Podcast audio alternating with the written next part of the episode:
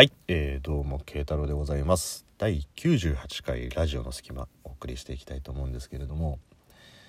あのですね今日はちょっとねあの帰りの電車でふとくだらないことを考えまあくだらないことというかあのそういう風になるのかなとか思ったんですけどあのはい、えー、というわけでですねあのまあちょっとここで皆さんに一つお伝えしたいことがございまして僕の放送で今までねあの仕事をしているとか仕事でね聞いてる人がいるんじゃないかなんていう話をしてきたんですけれど、えーまあ、その件につきましてあの一つご報告があって、えーこの度ですね、えーいつもやっている仕事の方を退職してで今後はこのラジオトークという場でどんどんあのいろいろな活動をしていって皆様に今まで以上にお伝えしていけるようになれればいいなと思いましてあのラジオトークだけで、えーちょっと活動していきたいなと思って今日はご報告させていただきましたみたいな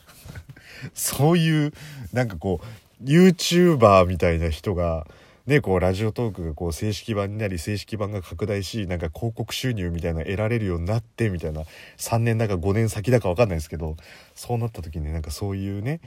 こうなんか人気のトーカーさんみたいな人がもしかしたらそう言ってね YouTuber のように現れるのかなと思ったらちょっと面白いなと思ったんですけどだか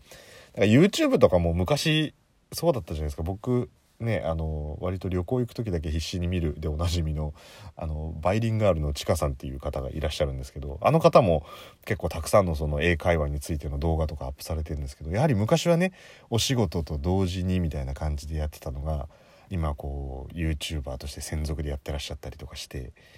ねあの多分それなりに収入もあるんでしょうその機材とか周りの環境とかもなんかどんどんどんどん良くなってきてみたいな感じで。ね、同じようにこうそういう人が生まれてったらこのアプリ面白いのになとかを、ねこうまあ、遠い未来なのか近い将来なのか単なる妄想なのかは分かんないですけどそしたらね今度もしかしたらこう YouTuber とラジオトーカーのコラボみたいなね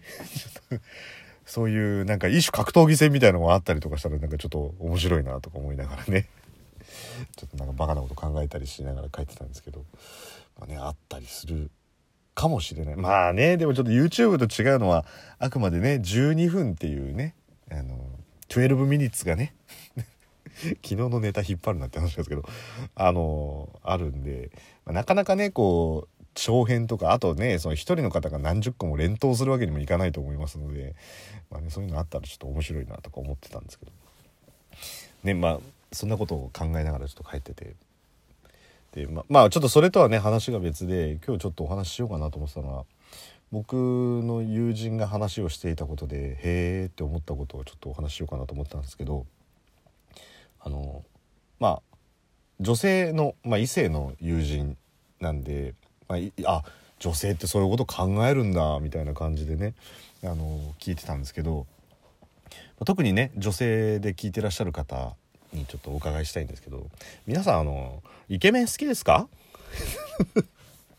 ななんでちょっと今投げやりな感じで言ったんだろ う。どうせみんなイケメン好きなんでしょみたいな感じで。イケメン好きですか？もう皆さん。ねあのなんて言うんでしょう。その人がまあ女性はイケメンが好きだっていう話をしてたんですよ。で、えーこれはあくまでその女性がまああのそういうふうに思ってたっていう部分なんで、まあ、皆さんがどうかっていうことは分かんないんですけど女性はイケメンが好きなんだけどそのイケメンが変わるっていう話をしてて。で若い頃っていうのはいわゆる、まあ、一番分かりやすいところで言うと例えばジャニーズだったりとかこう、まあ、そうアイドルグループだったりとか若めの役者さんだったりとかそういう人が好きっていうね、まあ、もう何て言うんでしょうもうかっこいいは正義みたいな感じですよね。そういう人が好きってだからまあイケメンが好き要するにイケてる面ですよねイケメンが好きっていう。でもそのある年齢ぐらいを境に、そのある年齢っていうのは何歳っていうことではなくてこう自分自身がこう成長していく過程の中でっていう意味なので何歳っていう意味ではないんですけど、まあ、ある、ね、自分がその大人になるステップを踏んでいくことにやっぱりイケメンが好きなんだけど例えばそのイケメンというのは例えば自分のことを支えてくれたりとかすごいその頼りがいがあったりとかその人に対してリスペクトできる部分があったりとか、まあ、生活力があったりとか包容力があったりっていうイケてるメンズという意味のイケメンにその好きっていう気持ちが変わってくるって言ってたんですよ。ほうほうほうと思って聞いてたんですけどだから例えばまあ中学生、まあ、小学生中学生高校生とかっていうことになるとこうテレビつけてジャニーズの人人たちとかが映っててかすっごいかっこいいとか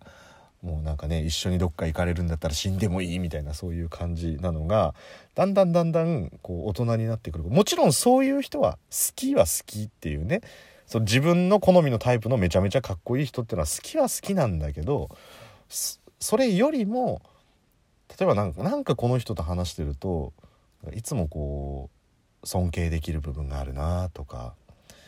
この人ってすごくなんか優しい人だなとか頼りがいがある人だなっていうところがこうウエイトが強くなっていくからその小中高とかに憧れていたようなビジュアルじゃなかったとしてもその部分のウエイトが大きくなっていった方があのいいっていう風に変わっていくっていう。だから若い頃のイケメンはイケてる面のイケメンで、えー、年年を取ってくるとっていう言い方変なんですけどある程度大人になってくるとイケてるメンズという意味のイケメンが好きになるっていうことでね。まあ要するにイケメン好きなんでしょって言ったらまあそういうことだねって言ってたんですけど、まあ、皆さんもちょっと同じような感じなのかなっていやいや違いますよっていうね。私はもう小学生の頃から包容力のある男性のみを追い求めていましたとかね。どんなませた小学生だって話ですけど、まあ、なのでね、まあ、皆ちゃん皆さんも、まあ、ちょっと共感できる部分があるのかどうなのかっていうのはねちょっと思ったんですけどそういうもんなんですかねと思ってで、えー、まあ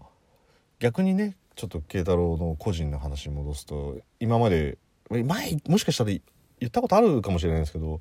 僕女性の目がすごく惹かれるんですよ。であの「一重ですか？二重ですか?」とかってそういうんじゃなくてなんか目力がすごくあってなんかこう目奪われるような人っていうのがいるんですよね。だからクリッとした目なのか細い目なのかとかそういうことではなくてなんかすごくこの人の目力に奪われるっていう感じの。だからもう女性はイケメンが好きかもしれないですけど慶太郎的にはイケメンが好きなイケメってなんかよくわかんないけどまあでもねイケメが好きなんですよ。本当になんかね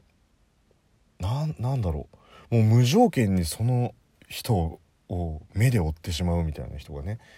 たまに現れるんですけどなななんだろうね。ああなんか可愛らしいなみたいな感じではなくてもなんかえ？みたいな。例えば何て言うんだろう。例えば皆さんがこう普通にね住宅街とか商店街とか歩いてた時に家と家の隙間にこうブロック塀で仕切りがあったりとかするじゃないですかねこう隣のうちとの塀が。でなんとなく別にそこを見てるわけじゃなくてまっすぐ歩いてたらなんとなくこう視界の中にそのブロック塀が入った時に今間違いなくブロック塀の上に足組んで座って空見ながら猫がタバコふかしてたなっていうようなシチュエーションがあったらもう戻ってでも見に行くじゃないですか 例えが適切なのかどうかわかんないですけど、慶太郎的にはそれぐらいなんですよ。え？みたいな感じで思わず戻ってね、やべ人間にバレたっつって大体そういう時は猫はシュシュってどっかいなくなっちゃうかもしれないんですけど。なんだその、なんか平成たぬき合戦ポンポコ的な展開はちょっとよくわかんないですけど、まあね、そういう感じでこう目が離せないっていう、あの、感じの人が。で、今日も仕事の帰りに、こう普通に駅まで歩いてた時にカバンから定期入れを出そうと思った瞬間に自分の横をその人がちょっと早足で通り過ぎてったんですよ間違いなくあれは自分のこう目を奪われる目だっていうで友達にもちょっとうまく説明できなかった。よくよくこういう話した時に誰に似てんのって言われるんですけど全然説明できないからちょっと見てどういう感じか説明できるようにしようと思って